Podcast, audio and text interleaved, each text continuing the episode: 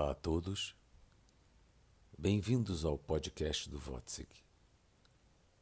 Eu sou Eduardo Wotzik, ator e diretor de teatro, e trago hoje para vocês, no formato de podcast, a quarta parte do nosso quarto encontro de uma série de reflexões na pandemia que tive a convite do gentil e sensível ator e produtor Marcos Tardim.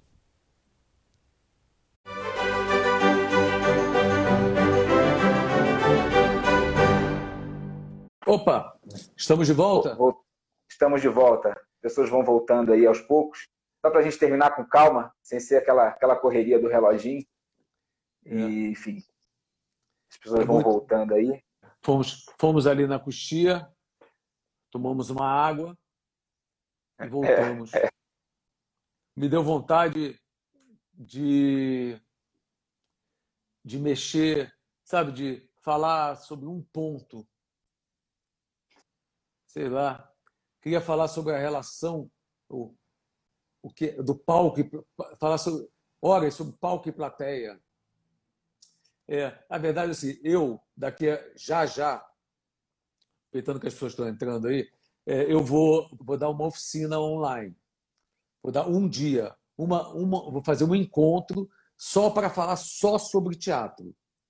Né? Então, Sim. quem está aí acompanhando, é, me segue lá no, nesse, no Instagram, arroba Votzik, né? W-O-T-Z-I-K, e eu vou, uma hora eu vou começar, vou abrir inscrição para esse encontro é, sobre, só para falar especificamente sobre o teatro, né? E as questões é, que o teatro... É, ao mesmo tempo, eu, eu, eu passei minha vida inteira tentando separar essas duas coisas, o ser humano do ser cênico, é, e essa pandemia confu é, confundiu tudo, é, botou tudo confuso outra vez, né? misturou tudo de novo. É, mas eu me entendo melhor como um ser, pensando ser cênico, do que me pensando pensando ser humano. Eu sou muito melhor é, pensando o ser cênico. E eu queria aproveitar Posso, posso seguir um pouquinho aqui? Fica à vontade. Ah, Palavra eu, porque, porque hoje eu achei um texto, um textinho, que eu queria ler para vocês. Maravilha. Eu escrevi esse trecho, esse, esse texto, a convite do, do, do tablado, do caderno de teatro do tablado, e ele dizia assim: olha, olha, olha, olha isso.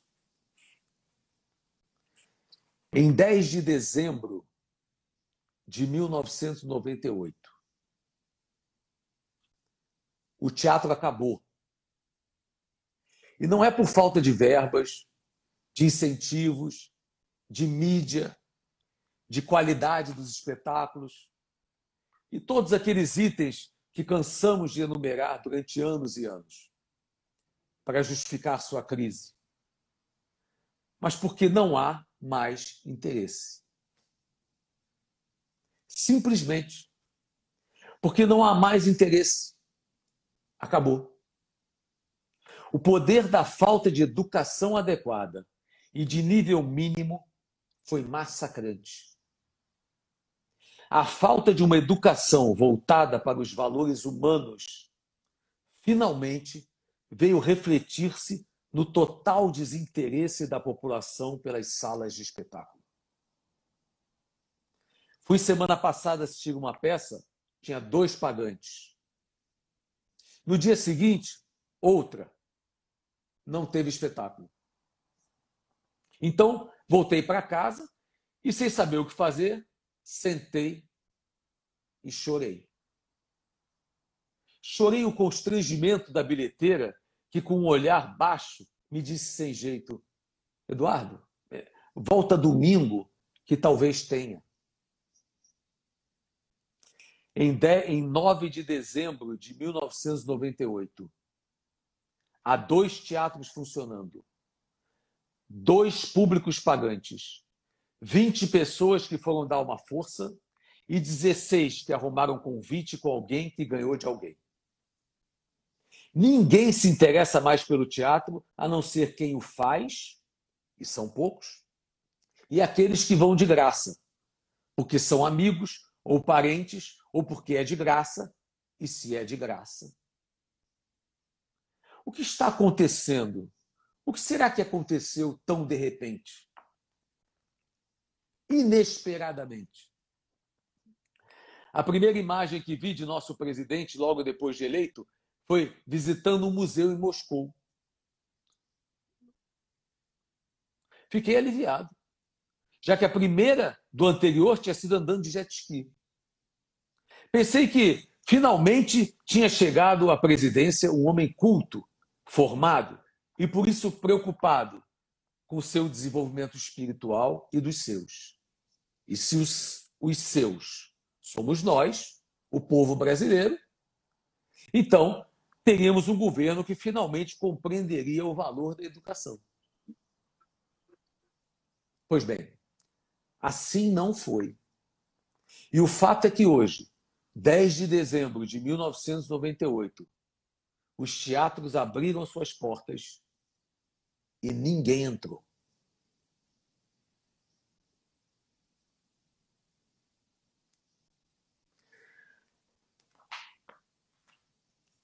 É, estamos vivendo o estertor disso. a resultante de uma falta de educação ética, artística e cultural que vimos há décadas, décadas, décadas, décadas, décadas corrompendo. É, e deu nesta pandemia, neste pandemônio, na eleição dessa, dessa, dessa, dessa trupe corrupta, é, com, sem saneamento básico, que está no poder. Então, não é uma construção que foi agora. É uma construção sobre a qual nós, homens de teatro, homens do teatro e os homens de teatro, estamos brigando há séculos para que isso, tentando trabalhar para premonitoriamente para que isso jamais fosse acontecesse de verdade. Isso era uma uma, uma hipótese, uma brincadeira sobre, já avisando que isso ia acontecer. Aonde que isso podia levar? E levou. E nós chegamos nisso.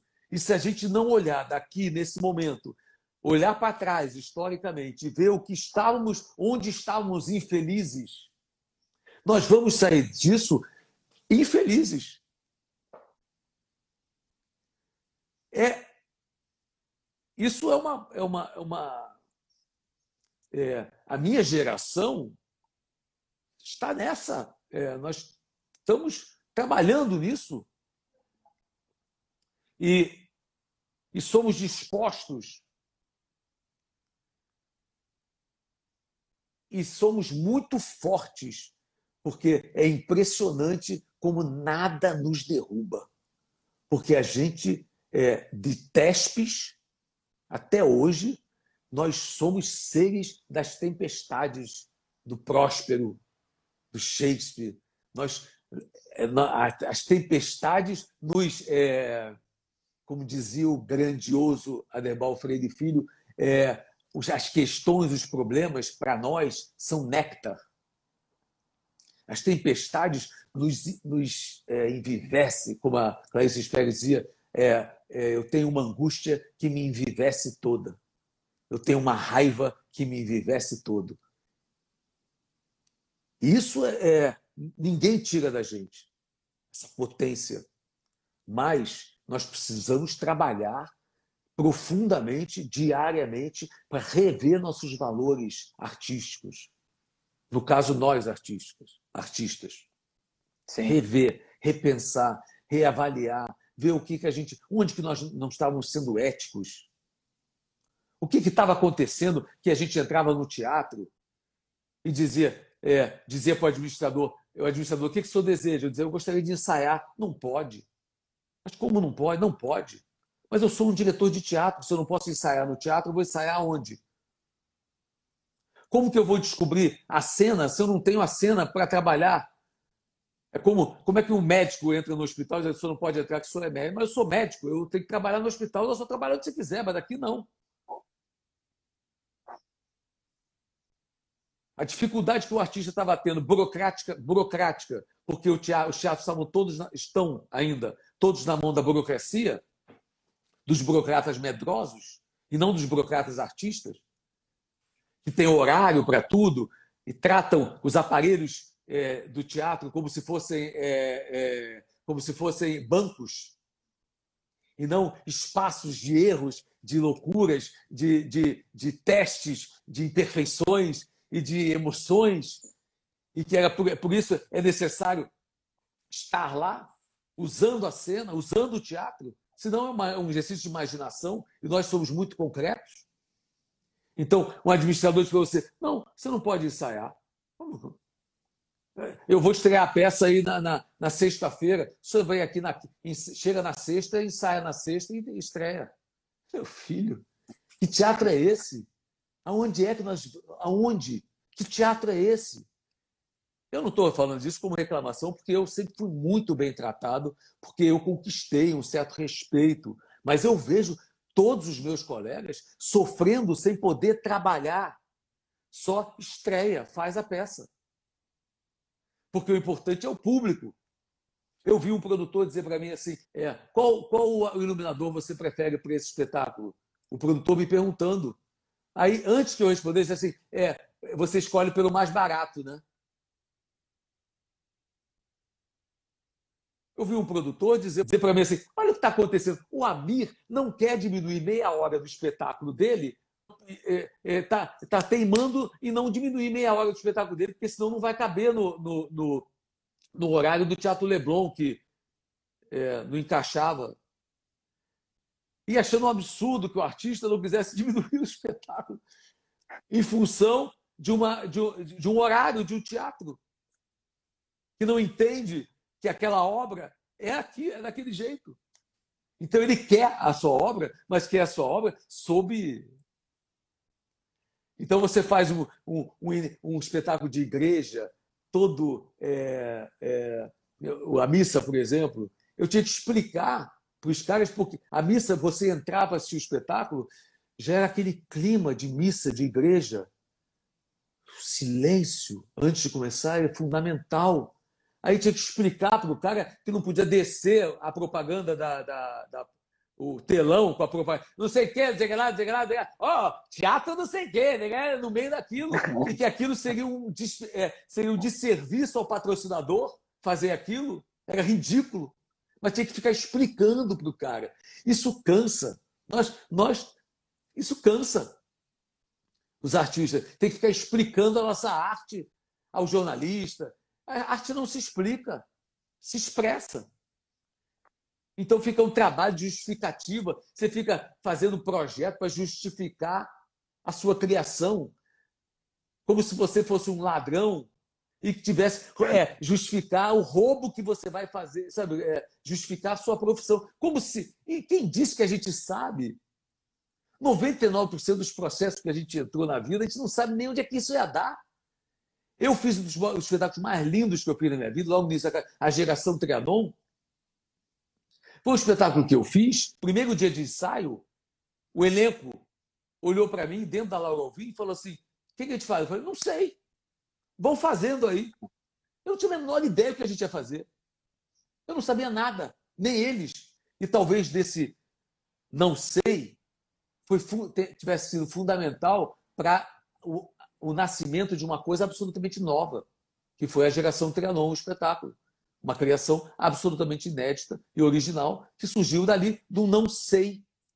Porque se eu tivesse de não, é, eu acho isso, é, e de nós somos artistas, queremos nos encontrar para nada. Piscando, nada piscando. A gente bota a roupa de ensaio e se encontra lá. E aí, daqui a pouco, surge uma coisa, mas tem que ser lá dentro do teatro. O teatro tem que ser ocupado pelos artistas. Não pode estar tá lá 99% do, do tempo, entendeu? A diretora do lugar, o administrador do lugar, o, o, o, o auxiliar do administrador do lugar, a faxineira faxinando e nada acontecendo lá. E uma série então, de regras, né? Impondo dando uma, isso. Uma... É, eu estou dando um exemplo de uma coisinha assim, só para falar sobre essa coisa que eu já estava falando em 98, sabe? É, que nós já estávamos falando em 98. Não, é, não sou eu que estava falando disso. O teatro já estava gritando em 98, pedindo. Isso não significa que o que, o que está acontecendo hoje não, não deva ser combatido a, a, é, como gladiadores.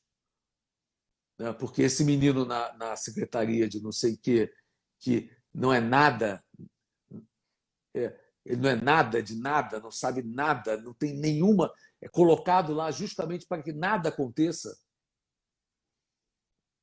E aí, quando ele estiver fazendo, quando ele começar a fazer a primeira coisa, vai todo mundo cair de pau e ele vai sumir.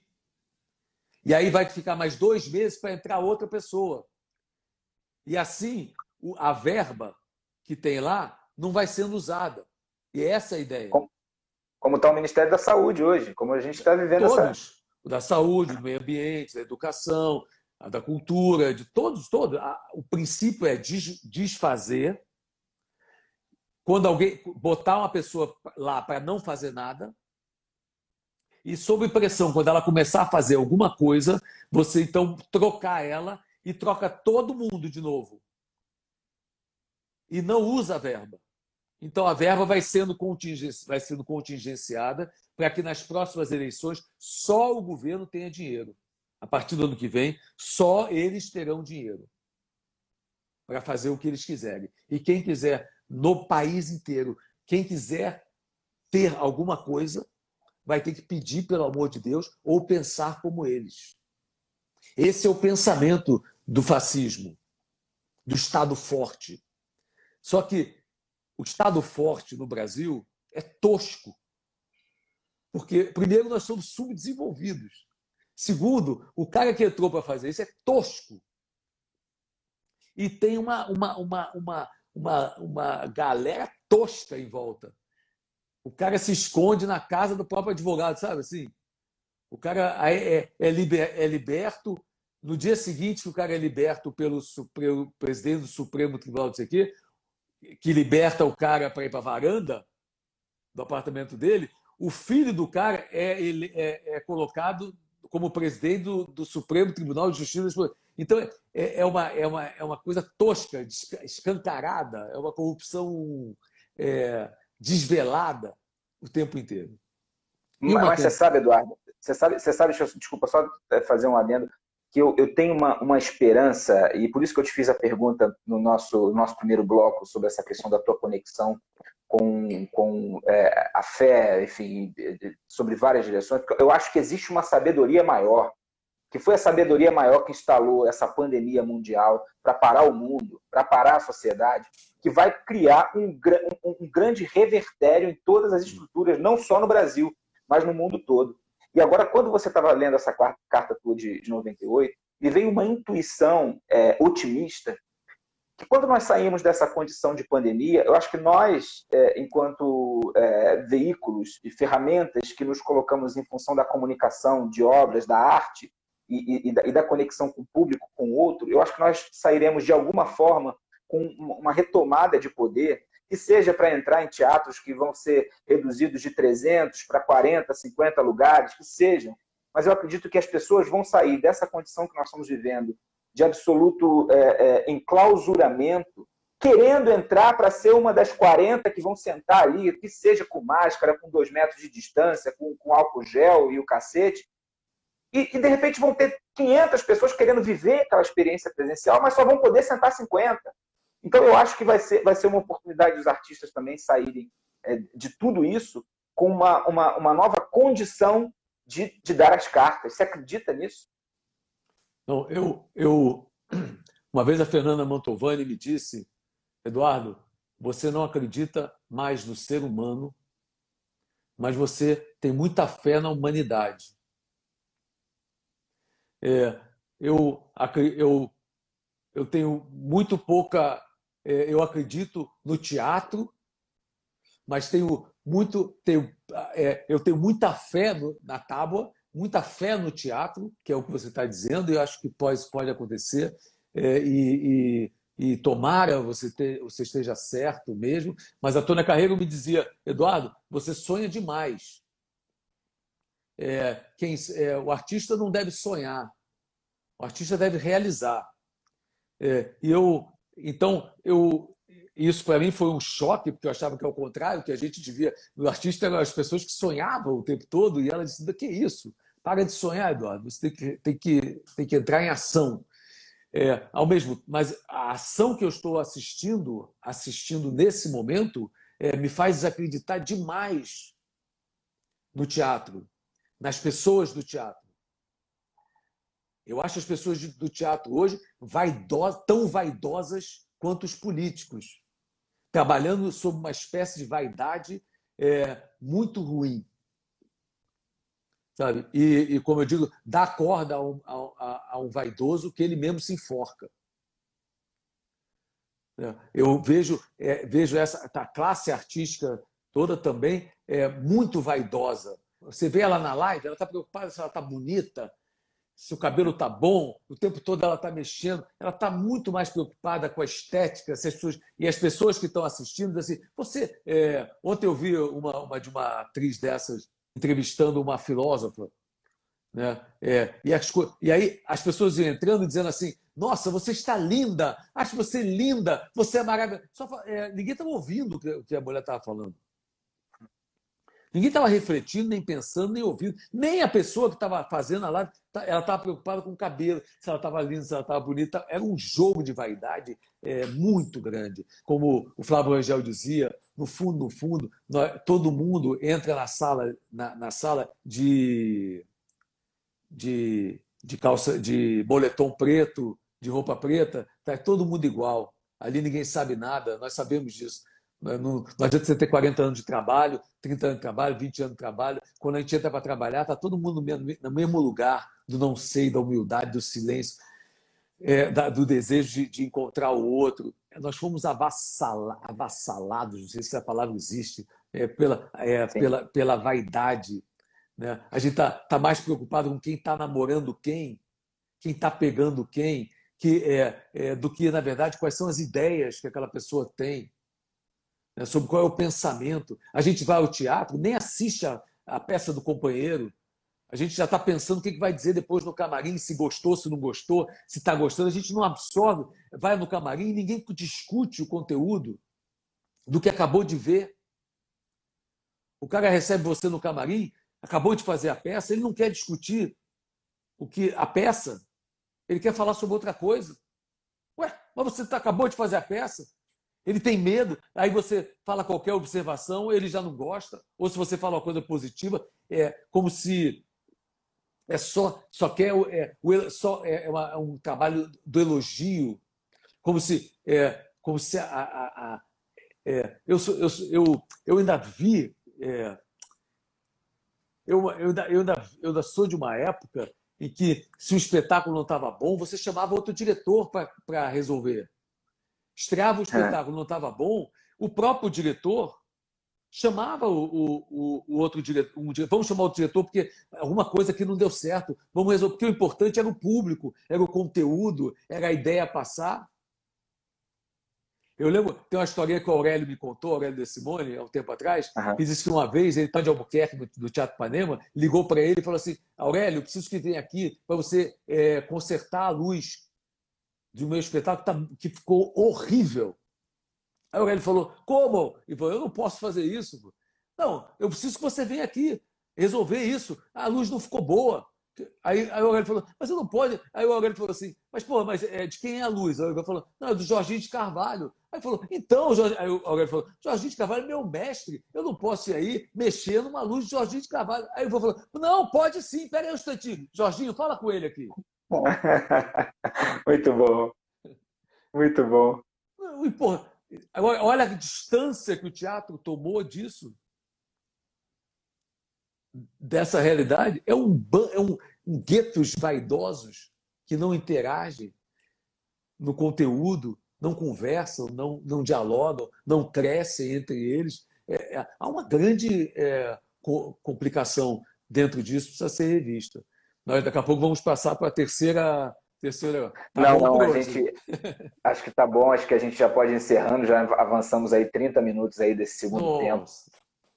É, não, Eduardo, eu quero te agradecer imensamente mais uma vez pela tua generosidade, pela tua riqueza de conhecimento, por poder dividir com a gente e ampliar os olhares e os pensamentos, não só em relação à arte, mas em relação a tudo isso que nós estamos vivendo. Você falou sobre o nosso quinto encontro, já que esse é o quarto. Depois que tudo isso passar, então eu acho que nós não vamos nos encontrar nem tão cedo, porque eu acho que ainda temos aí, ainda estamos no meio da maratona, acho que nós ainda temos uma, uma segunda etapa aí até o final do ano. Enfim, eu quero muito ter você ainda nesse, nesse bate-papo aqui, antes da pandemia terminar. Vamos nos falar, encontrar um novo dia aí para a gente poder é, se, bater esse papo de novo, refletir. Enfim, tantas pessoas legais aí com a gente. Quero agradecer a todos que estiveram conosco. E muito obrigado sempre, Eduardo. Um beijo.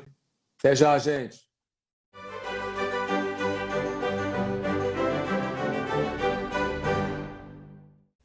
Essa foi a quarta e última parte do nosso quarto encontro dessa série de reflexões da pandemia. E espero que sirva, que lhe seja útil nesse momento de desamparo e isolamento. Não deixem de assistir os outros podcasts, os podcasts do Votzik, que estão aqui no Spotify e em todas as outras plataformas. E compartilhem e deixem seus comentários no Instagram, arroba como se fala mesmo, W-O-T-Z-I-K. Um beijo e até a próxima.